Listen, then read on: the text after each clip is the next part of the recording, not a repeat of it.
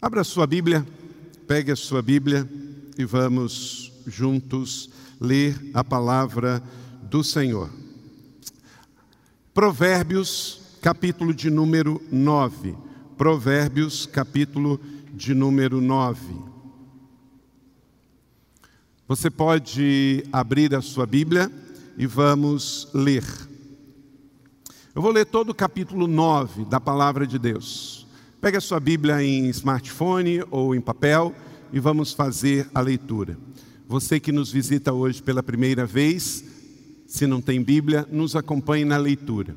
Pegue o seu esboço e nós vamos ler, orar e receber a palavra de Deus. Você é muito bem-vindo aqui, nesse dia histórico e profético para a nossa nação, dia verde e amarelo, dia que votamos, dias que oramos. Nossa igreja orou durante 120 dias por essa data. E nessa semana, três vezes ao dia, entregamos um jejum de Daniel hoje, entregamos três orações por dia, como Daniel, e seja feita a vontade do Senhor sobre o Brasil. Amém? Diz assim: os convites da sabedoria e da insensatez. Veja bem, você sempre vai ter dois convites: um convite à sabedoria e um convite à insensatez. No seu trabalho, na sua escola, no dia a dia da sociedade. A sabedoria construiu sua casa, ergueu suas sete colunas. Vamos ler isso juntos? A sabedoria construiu sua casa, ergueu suas sete colunas. Matou animais para a refeição, preparou o seu vinho, arrumou a sua mesa. Enviou suas servas para fazerem convites desde o ponto mais alto da cidade, clamando: Venham todos inexperientes. Aos que não têm bom senso, ela diz: Venham comer a minha comida e beber do vinho que preparei. Deixem a insensatez vocês terão vida. Andem pelo caminho do entendimento. Quem corrige o zombador traz sobre si insulto. Quem repreende o ímpio mancha o próprio nome. Não repreenda o zombador, caso contrário, ele o dirá: repreenda o sábio e ele o amará. Verso 9: Instrua o homem sábio e ele será ainda mais sábio. Ensine o homem justo e ele aumentará o seu saber. O temor do Senhor é o princípio da sabedoria, o conhecimento do santo é entendimento, pois por meio meu intermédio os seus dias serão multiplicados e o tempo da sua vida se prolongará. Se você for sábio, o benefício será seu. Se for zombador, sofrerá as consequências. A insensatez é pura exibição, sedução e ignorância. Sentado à porta da sua casa, no ponto mais alto da cidade clama aos que passam por ali seguindo o seu caminho. Venham todos inexperientes, aos que não têm bom senso, ela diz: a água roubada é doce, o pão que se come escondido é saboroso, mas eles nem imaginam que ali está o espírito dos mortos, que os seus convidados estão nas profundezas da sepultura. Amém? Que o Senhor aplique esta palavra no meu e no seu coração e produza frutos a cem por um. Amém? Pai, obrigado por esta palavra, obrigado por esse dia, esse dia histórico e profético para a nossa nação. Profetizamos vida, vida em abundância, abençoamos nossa nação. Temos um compromisso, ó Deus, de transformação de vidas e sabemos que hoje é este dia. Pai, abençoe esta semana que seja gloriosa, maravilhosa para cada um de nós. Ao ler a tua palavra de sabedoria, dê-nos, ó Deus, santidade para vivê-la e dê-nos sabedoria para as escolhas. Em nome de Jesus, use a minha vida como um carteiro, um profeta, um mensageiro do Senhor nesta noite. Em teu nome oramos com fé. Amém. A vida é feita de escolhas. Fazemos escolhas todos os dias. Você, no seu trabalho, na sua vida social, o tempo todo você faz escolha e resume-se basicamente entre a sabedoria e a tolice, a insensatez e a sensatez. Esse texto, então, de Provérbios, que é um livro maravilhoso, Provérbios tem 31 capítulos, um por dia. Se você lê um por dia periodicamente, todo mês do livro de Provérbios você vai ser uma pessoa mais sábia. E sendo uma pessoa mais sábia, vai prosperar, porque o primeiro princípio para prosperar não é nem o trabalho, é a sabedoria. Então, esse texto tão prático e tão oportuno para o nosso momento. Sete colunas para a tua vitória. Vamos fazer então uma analogia aqui do que diz Provérbios capítulo 9, verso 1, primeiro verso que lemos. A sabedoria construiu sua casa e ergueu sete colunas. Vamos pegar então esta palavra, ergueu sete colunas, e vamos colocar essas sete colunas na nossa vida pessoal para termos a vitória. O Senhor nos chama à santidade, a um tempo mais do que nunca de santidade. O mundo jaz no maligno, a nossa carne não melhora, e o tentador vai continuar tentando te desviar do plano original. Qual foi o plano original? Eu e você fomos criados à imagem e semelhança de Deus, não fomos? Fomos. Aí Deus, já que nos deu a sua melhor imagem, disse: agora vão, multipliquem e governem. Então o chamado de Deus, para mim e para você, é um chamado para grandeza. Agora veja bem a vida aí fora.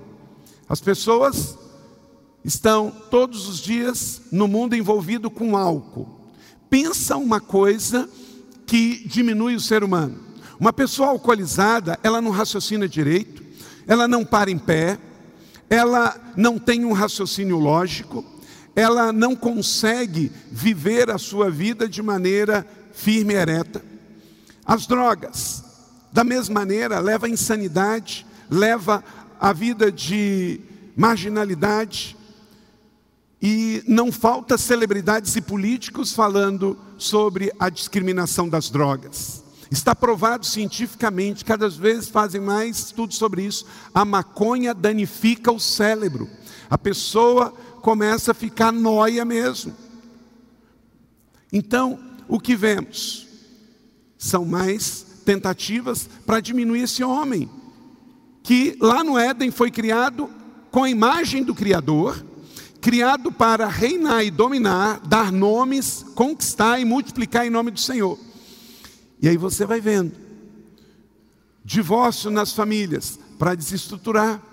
Sexta-feira eu estava aqui no encerramento do, do 30 Semanas e eu vi testemunhos maravilhosos. E um dos testemunhos foi do Ian, um menino de uns 17 anos. Esse menino deu um testemunho aqui que eu fiquei de queixo caído. Eu já chamei ele para dar o testemunho no próximo Herança Real. Porque ele fala das sequelas e da tragédia da sua vida, o divórcio dos seus pais. Quantas pessoas estão divorciando e só pensam em si mesmo? Ah, pensa, ah, mas eu estou assim. Aí o homem pensa nele, a mulher pensa nele, tem três filhos, e na lista de prioridades coloca lá embaixo. E a história do Ian é uma história da intervenção de Deus e da vida desta igreja, e hoje ele pode estar aqui dando testemunho da sua restauração. Os pais precisam pensar nos seus filhos antes de se divorciarem, porque um dia se casaram, fizeram um compromisso no altar e geraram filhos. O dano que um divórcio litigioso ou consensual gera na vida de crianças, principalmente, é indescritível indescritível. Se para uma criança crescer num lar estruturado é tão difícil, porque o mundo, as escolas estão jogando pesada, imagine se ele fica de um lado para o outro, de casa em casa. Se você tem essa realidade, você sabe o que eu estou falando, e se você foi criado nessa realidade, você sabe do que eu estou falando. Então, o que, que eu estou querendo dizer aqui? Deus criou eu e você para reinar em vida, para pensar e viver grande, para conquistar. E por isso ele fez o homem perfeito e deu a sua imagem e semelhança e nos colocou para reinar em vida. Mas Satanás, que é o Deus desse século, ele vai oferecer e vai jogar pesado para quê? Para destruir esse plano original. E aí vem o álcool para tirar você dessa grandeza, as drogas para tirar você dessa grandeza, o divórcio para tirar você dessa grandeza. A igreja ela hoje talvez é a única que combate essas coisas, mas é a primeira a tentar ajudar os feridos desta guerra. A igreja trabalha com reabilitação de pessoas com álcool, A igreja trabalha com reabilitação de pessoas das drogas. A igreja trabalha com restauração de casais, restauração de casamentos. Veja bem, a igreja é a única que prega sobre manter esses princípios que Deus nos deu para sustentar o homem. O mundo joga pesado dizendo que isso não é nenhum problema. Você não vai ver o mundo dizendo que é ruim beber, é ruim fumar, é ruim jogar, é ruim se divorciar. Pelo contrário. Hoje a igreja é uma voz clamando no deserto. Então a igreja prega os princípios para que o homem se empodere, o homem ignora a palavra de Deus, a igreja, vai lá para a sarjeta, e aí quem vai lá ajudar? É a igreja, é a Bíblia, é Jesus, é um irmão. Um outro testemunho que eu ouvi aqui foi de uma mãe e de uma filha, testemunho lindíssimo, também no 30 semanas. Sabe o que aconteceu? A jovem chegou tão no fundo do poço que tentou o suicídio várias vezes. Sabe por que, que o psiquiatra dela, não crente aqui da cidade, falou assim: olha, não tem mais jeito. Eu não tenho mais remédio, eu não tenho mais conselho, eu não tenho internação. Sabe o que, que pode dar jeito? Vai para a igreja da cidade, lá tem um programa, você passa um ano lá naquele programa. Testemunha aqui, glória a Deus. E aí, sabe o que, que ela fez? Ela ouviu o conselho do seu médico, veio para a igreja no último dia do 30 semana de 2017. Ela e a mãe, sabe o que aconteceu? Aceitaram Jesus e fizeram o ciclo do 30 semana desse ano todinho. Não sei nem se elas estão aí. Mas eu quero chamá-las para dar testemunho aqui. Médico, psiquiatra, não crente, reconhecendo que é só Deus através da igreja. Aleluia. Então, gente, nós precisamos continuar. O mundo jaz no maligno. Essa é a nossa missão aqui na terra. Sete colunas para tua vitória. Que o próprio Deus de paz te santifique inteiramente. De todo espírito, alma, corpo de vocês sejam preservados irrepreensíveis na vinda do nosso Senhor Jesus Cristo. Essa é a vida. Acabamos de vir aqui à mesa com a pastora Esther, reafirmar, através do pão e do vinho, através do suco da uva, que essa é a nossa fé. Nós vamos santificar a nossa vida nesse mundo perverso, pecaminoso, com a vida do nosso Senhor Jesus e esperando a vinda do nosso Senhor Jesus Cristo que redimirá todas as coisas. Então, construa as sete colunas para a chegada da tua vitória. Vamos lá, anote aí as sete colunas que você vai aplicar na sua vida para que você volte ao plano original de Deus, lá do Éden, para que a sua vida volte a ser um jardim em nome de Jesus. Primeiro, coloque sua casa em ordem diante de Deus. Coloque a sua casa em ordem diante de Deus. Diz o texto, verso 2: matou animais para refeição, preparou o seu vinho e arrumou a sua mesa. É isso aí, bota em ordem a sua vida. A palavra da sabedoria diz isso, a palavra da sensatez diz isso. O Senhor hoje te chama, mate os animais para refeição. Ele está dizendo, Ele vai dar provisão. Traga o vinho, não o vinho do mundo, mas o vinho da mesa do Senhor vai te dar a paz e a alegria. E arrume a mesa, casa arrumada. Aqui mesa é casa arrumada. Volte-se para Deus, volte-se para Jesus. Bota a sua casa em ordem, querido. Se um filho seu está afastado, continue orando e continue testemunhando. Se o seu casamento não está ruim, divórcio não é solução. Creia que Deus vai restaurar. Continue orando, continue jejuando, continue ofertando pelo seu casamento. Continue vindo à herança real. Fique firme na sua célula. Não jogue a toalha, não desista. O Senhor é contigo. Em nome de Jesus, o que está ruim vai ficar bom. Se é sexta-feira, o teu domingo vai chegar. Bota em ordem a sua casa, é a primeira coluna para a tua vitória, em nome de Jesus. Não se contente com mais ou menos se Deus quer dar o excelente. Segunda coluna, encontre as pessoas que você precisa servir e repartir. O seu ministério, coloque ele, é, os, é a segunda coluna. A sua casa é a primeira coluna, o seu ministério é a sua segunda coluna. Enviou suas servas para fazer convites do ponto mais alto da cidade, clamando: Venham todos os inexperientes, aos que não tem bom senso, diz: venham comer a minha comida, venha beber o vinho que preparei. Então, venham todos, aos que não têm bom senso, quer dizer, os sem noção. Nós temos que sair buscar os sem noção, porque só Jesus para dar noção nessa turma, né? Porque o cara está perdido e acha que está achado, está errado, acha que está certo, não é? vai para o inferno e acha que está tudo bem. Então, você é a esperança dessa pessoa, com a sua oração, com a sua vida, com o seu testemunho, com a sua história. Os inexperientes, sem noção, santificação não pode ser separada da vida de missões e de ação social. Então, coloque essas colunas na sua vida também porque doar é missão. A vida cristã não é sobre a minha pessoa, os meus gostos e preferências, mas é sobre Deus, é sobre as pessoas, é sobre uma causa. Três, coloque essa coluna aí. Decida crescer espiritualmente com Deus. A coluna da sua fé, da sua santidade, do seu crescimento pessoal. Não transfira a responsabilidade da sua maturidade para os outros, ela é sua. O quanto que você ora é uma decisão sua, o quanto você jejua é uma decisão sua, o quanto você se santifica, o quanto que você oferta é uma decisão sua. Então o crescimento tem a ver com as suas escolhas e suas decisões. Essas pessoas vão deixar a insensatez e encontrarão vida e vão mudar o seu caminho. Três verbos escreva aí para você crescer: deixar, deixar a insensatez. Deixar de ser tolo, deixar de ser otário, deixar de ser bobo, deixar de ser insensato. Tem que deixar. Nós nos convertemos. Quem se converte tem uma mente nova. Não é a mente do mundo, não é a mente do velho homem. Meu irmão, se você entrou para a igreja, disse que se converteu, mas continua com a velha mente, então você tem que reavaliar. Por quê?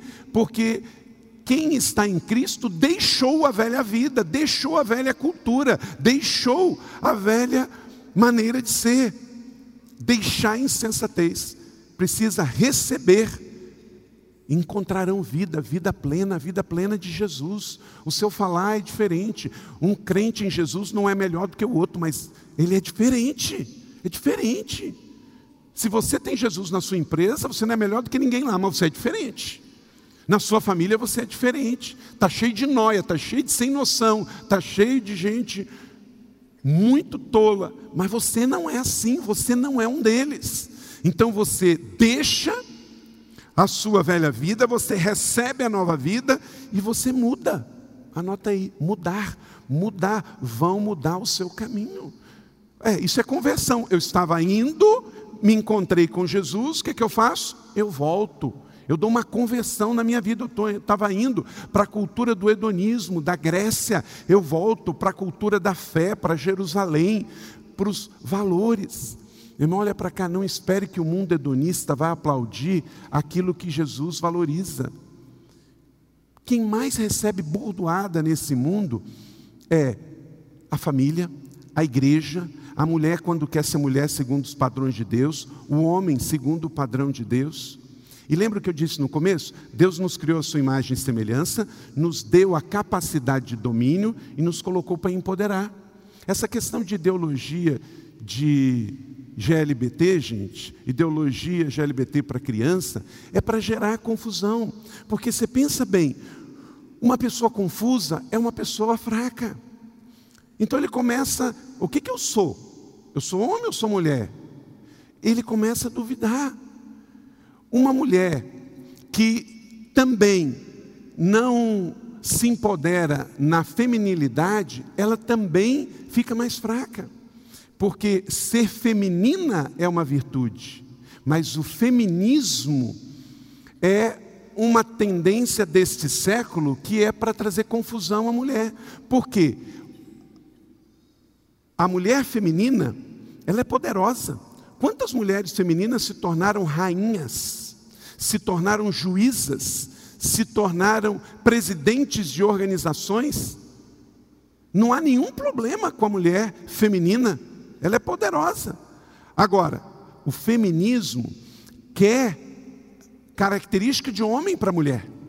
O feminismo quer igualar os gêneros num sentido biológico. E isso não é o que Deus quer para nós. Deus quer que você seja uma mulher, 100% mulher, forte, poderosa, influente, que bota lá o seu salto alto, bota lá o seu, o seu, sua maquiagem, os seus cosméticos, vai para cima, conquiste, com fé, com oração, com santidade, seja mulher. Amém ou não amém, mulheres? Amém. Amém. O feminismo quer que a mulher fique feia para parecer com o homem. Não. A feminista gosta de perfume, a feminista gosta de ser mulher. Porque ela é feminina. O Ministério de Mulheres desta igreja tem esse nome é feminina. E pegue isso como elogio para você. Cuide da sua aparência. Cuide da sua vida interior e exterior. E o mesmo vale para o homem. Gente, hoje, lembra que antigamente a gente não achava homem bonito, agora a gente está achando um homem bonito. É um problema. Por quê? Porque está caprichando tanto, tanto, tanto que não precisa tanto assim não. Não precisa tanto assim não. Você já reparou em desfile de moda? Faz a mulher ficar feia e o homem ficar bonito. Para quê? Para confundir a sociedade, para confundir as pessoas. Para quê? Para diminuir. Repito, o álcool é para diminuir, para tirar a sanidade. As drogas é para diminuir, é para tirar a lucidez. A divisão do divórcio da família é para quê? É para dividir, porque famílias empoderadas faz uma nação empoderada. O feminismo e a homossexualidade para diminuir então entenda, vamos voltar para o plano original de Deus, vamos voltar para o jardim do Éden, vamos voltar para o que Deus fez, homem e mulher, a sua imagem e semelhança. Mulher, você tem um papel dado por Deus, homem, você tem um papel dado por Deus. Cumpra o seu papel e o seu chamado e tenha orgulho do que Deus te fez, porque Deus não comete erros. Amém?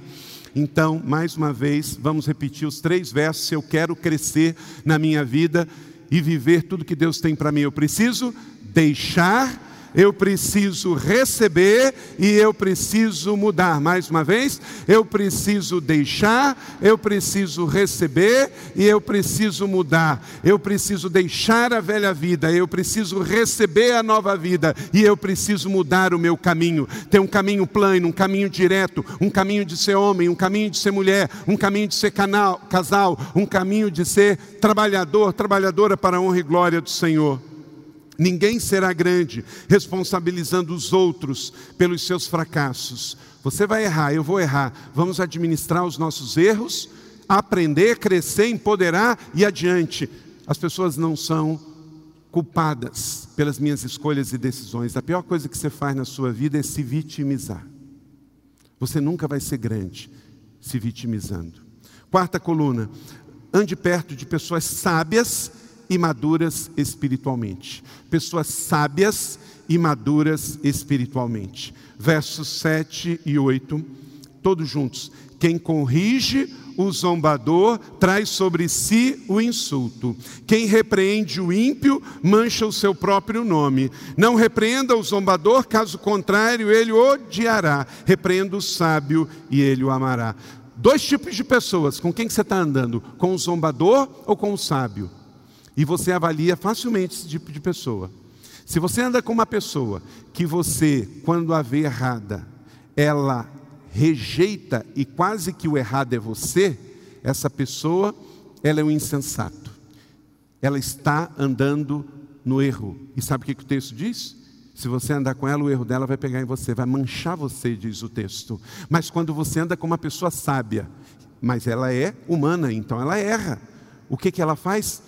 Poxa, obrigado, reconheço. Olha, aquela palavra não foi boa, essa, esse procedimento não foi legal. Obrigado por me ajudar. O sábio é assim, o sábio não é o que não erra, o sábio é o que aceita o conselho quando está errado. Então, avalie com quem você anda, quem anda dentro do seu carro, quem come na sua mesa, quem anda na sua intimidade, na sua família. Se é gente que quando você vê o erro, você fala, ele vira contra você, pare de andar com essa pessoa, porque ela vai para o mau caminho e vai levar você. Mas se você anda com pessoas sábias, são pessoas humanas que podem errar, mas na hora em que você fala, ela reconhece, ela pede perdão, ela pede desculpa, agradece porque você está junto e diz: Vamos junto comigo. Ande com pessoas aprendizes, ande com gente sábia, porque a sabedoria dela pega em você. Se você andar com idiota, vai ficar um idiota. É o que está escrito aqui. Então, ande com gente que te empodera, que te abençoa. Coloca essa coluna sobre a sua vida, diz a palavra do Senhor. Ande perto de pessoas sábias e maduras. Quantas vezes nós vemos isso no mundo? Você fala para uma pessoa que está errada, ela vira um bicho, vira uma onça, e aí do jeito que ela fala parece assim: nossa, será que é eu que estou errado? Porque o erro dela está tão convicto na mente que passa para você uma ideia de que ela está certa e que você está errado. Aí tem até ditados para isso. Já ouviu a expressão? Briga de marido e mulher, ninguém mete a colher? Aonde está esse versículo mesmo, gente? Ué, se eu tenho um casal que anda comigo e eles estão errados, eu tenho que meter a colher, o garfo e a faca. Por quê? Agora, se é um casal que não aceita nada que eu falo, ué, então não posso andar perto. Porque senão amanhã o erro deles, diz o texto aqui, vai manchar o meu próprio nome. Vai dizer assim: está vendo aquele, aquele casal, pastor, que vive na sua casa, que anda no seu carro? Olha o que eles estão fazendo. Aí o que acontece? Vai manchar o seu nome. Meu irmão, deixa eu dizer uma coisa para você. Você é um crente em Jesus, seja sábio. Ande com tranqueira só por dois motivos: ou é evangelismo ou ação social. Você não pode falar assim, meu melhor amigo, mais íntimo, o cara passa, ó, é o maior trambiqueiro do mercado, é o maior 71, vale uma nota de três reais. Você pode evangelizá-lo, você pode orar por ele, você pode falar de Jesus, você pode ir lá evangelizar. Mas, meu irmão, como é que você vai ser o melhor amigo do maior bandido da cidade? Não tem como, a conta não fecha. Porque diz a palavra de Deus, e quem tem ouvidos, ouça o que o Espírito diz, aqui em Provérbios capítulo 9, versos 7 e 8. O nome sujo dele sujará o seu. Ah, eu vou, estou querendo abrir um negócio, pastor, estou querendo empreender. Aí tem um camarada, assim, ele tem muito dinheiro. Ele é honesto? Aí não sei, pastor. É, como é que é o casamento dele? Ah, ele está no quinto. É, como é que é os filhos dele? Ah, é, tem um de cada casamento. É, como é que é o imposto de renda dele? Ah, não sei. Ah, como é que é os negócios dele? Ah, eu só soube de alguns protestos. E aí você vai. E como é que você vai fazer a sociedade? Sociedade é uma aliança. Eu não estou dizendo que você não pode fazer uma sociedade profissional, mas você tem que saber muito bem quem é a pessoa como ela é, como é a sua família, como é os seus negócios, como é que está o seu nome, se está sujo ou não. Porque senão você não vai poder dizer que não é como ele. Quinta coluna. Tema ao Senhor o teu Deus. Verso de número 10. O temor do Senhor é o princípio da sabedoria e o conhecimento do santo é entendimento. É outra coisa que nós estamos vivendo neste presente tempo, meus irmãos, que está terrível. As pessoas no mundo secular, elas não respeitam, estão profanando tudo o que Deus diz que é santo: Bíblia, família, pai e mãe, igreja, símbolos religiosos. Há uma intenção de profanação. Quando você vê essas marchas de puta, marcha de vadia, e se gloriando disso. O corpo é meu, eu faço com ele o que eu quiser. Isto, sabe o que é? Falta de temor a Deus. Não, o corpo está emprestado para mim, é do Senhor. Então eu não posso fazer qualquer coisa. Quando eu escolho não fumar, é porque o fumo prejudica o organismo, prejudica o pulmão. Hoje eu cheguei num restaurante, o restaurante era é, numa varanda aberta, e eu cheguei com os meus filhos. Primeira coisa que a gente chegou assim, de longe, um cheiro de fumaça. Antes de eu falar qualquer coisa, um dos meus filhos mais novos disse: Que coisa horrível o cheiro do cigarro, da fumaça. Eu, glória a Jesus. Eu nem falei nada, eu cheguei, ele sentiu o cheiro que veio lá do meio do restaurante. Então, como que você vê o mundo? Você sente prazer no mundo, você está na igreja. Ah, eu queria estar tá bebendo, eu queria estar tá fumando. Ah, eu queria. Quando termina na sexta-feira, meus colegas vão tudo para o shopzinho do happy hour. E. Não. Tenha prazer com as coisas do Senhor. Porque é o princípio da sabedoria que vai gerar esse temor. Respeite a Deus, respeite a presença, a palavra, a igreja, a liderança, o chamado, o corpo de Cristo Jesus, que é a igreja. Tudo isso tem que ser revisto na nossa vida. Ah, porque o mundo todo está fazendo assim. O mundo jaz no maligno, o mundo vai para o inferno. Eu não, eu faço diferente. Para mim, eu sou um homem de honra, uma feminina, faço parte de uma herança real, eu tenho uma juventude leve, eu tenho uma visão de inspirar. Tudo aqui na igreja, queridos, tem um nome profético. Quando a gente dá um nome Ministério Ignição, nós estamos dizendo que nós estamos ligando ali para subir igual foguete. Quando a gente tem uma juventude que é leve, é para andar em lugares altos. Herança real, que nós queremos que os nossos casais sejam da realeza. Então, tudo tem a ver, tudo aponta para a nossa identidade de família, para grandeza. Nós não somos do mundo, nós estamos no mundo. A vida aqui na terra é breve, curta, temporária e passageira. Nós estamos aqui só na sala de embarque. Nós estamos indo em direção ao céu. E enquanto não vamos, trazemos os princípios do céu para o nosso jeito de falar, para a nossa empresa, trazendo as culturas do céu para a nossa vida. Então eu não vou mentir, mesmo que o homem do mundo minta. Por quê? Porque a mentira é filha do diabo e eu sou filho de Deus, então não serve para mim. Gente, isso, bota isso na sua mente. Isso não é ser religioso, isso não é ser careta, isso não é ser dos crentes, isso é ser de Deus, isso é ser de Jesus, isso é ser conquistador, isso é se preparar para ir para o céu. Então, busque essa vida de temor. Sexto, busque sabedoria do alto e ande com bom senso na terra. É uma outra coluna para a sua vida. Verso 11 a 13. Pois por meu intermédio, os seus dias serão multiplicados. Deus não quer que a vida de um adolescente acabe lá na bica, perto da favela, no morro, com 17 anos de idade, com uma bala, não. E o tempo da sua vida se prolongará. Quer dizer, se você temer ao Senhor, se você andar em santidade, você terá dias multiplicados na terra. Sua vida se prolongará. Olha só, se você for sábio, o benefício será seu. Se for zombador, sofrerá as consequências. Olha só, parece que está na rede social escrita hoje, no jornal que saiu hoje, é insensatez, é pura exibição, sedução e ignorância.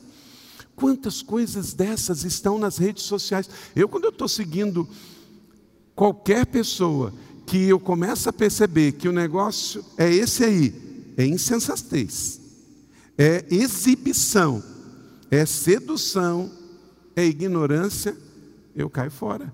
Eu tiro o like, eu deixo de seguir, eu dou um desfolo. Por quê?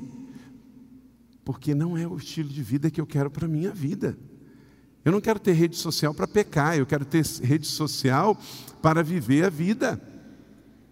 Então, vida mais longa, benefícios, tem a ver com a decisão de colocar esta coluna da sabedoria, do bom senso, do equilíbrio. Olha, isso é para mim, isso não é, isso serve, isso não serve. O molde do mundo não serve para mim porque eu tenho um outro molde. Não vos conformeis com este mundo, diz Paulo lá aos Romanos, mas transformai-vos pela renovação da vossa mente. Você tem uma mente diferente, você tem um coração diferente, você tem uma vida diferente, porque a vida de Jesus dentro da sua vida. Isso não é ser careta, isso não é ser demodê, isso não é coisa de crente, não é coisa de religioso, é coisa de servo, de discípulo, de gente que entendeu o plano original lá do Éden, e mesmo que veio aqui queda do pecado, agora em Cristo tudo foi reconciliado e nele se fez todas as coisas com o sacrifício do corpo e o sacrifício do sangue, ele reconciliou consigo mesmo todas as coisas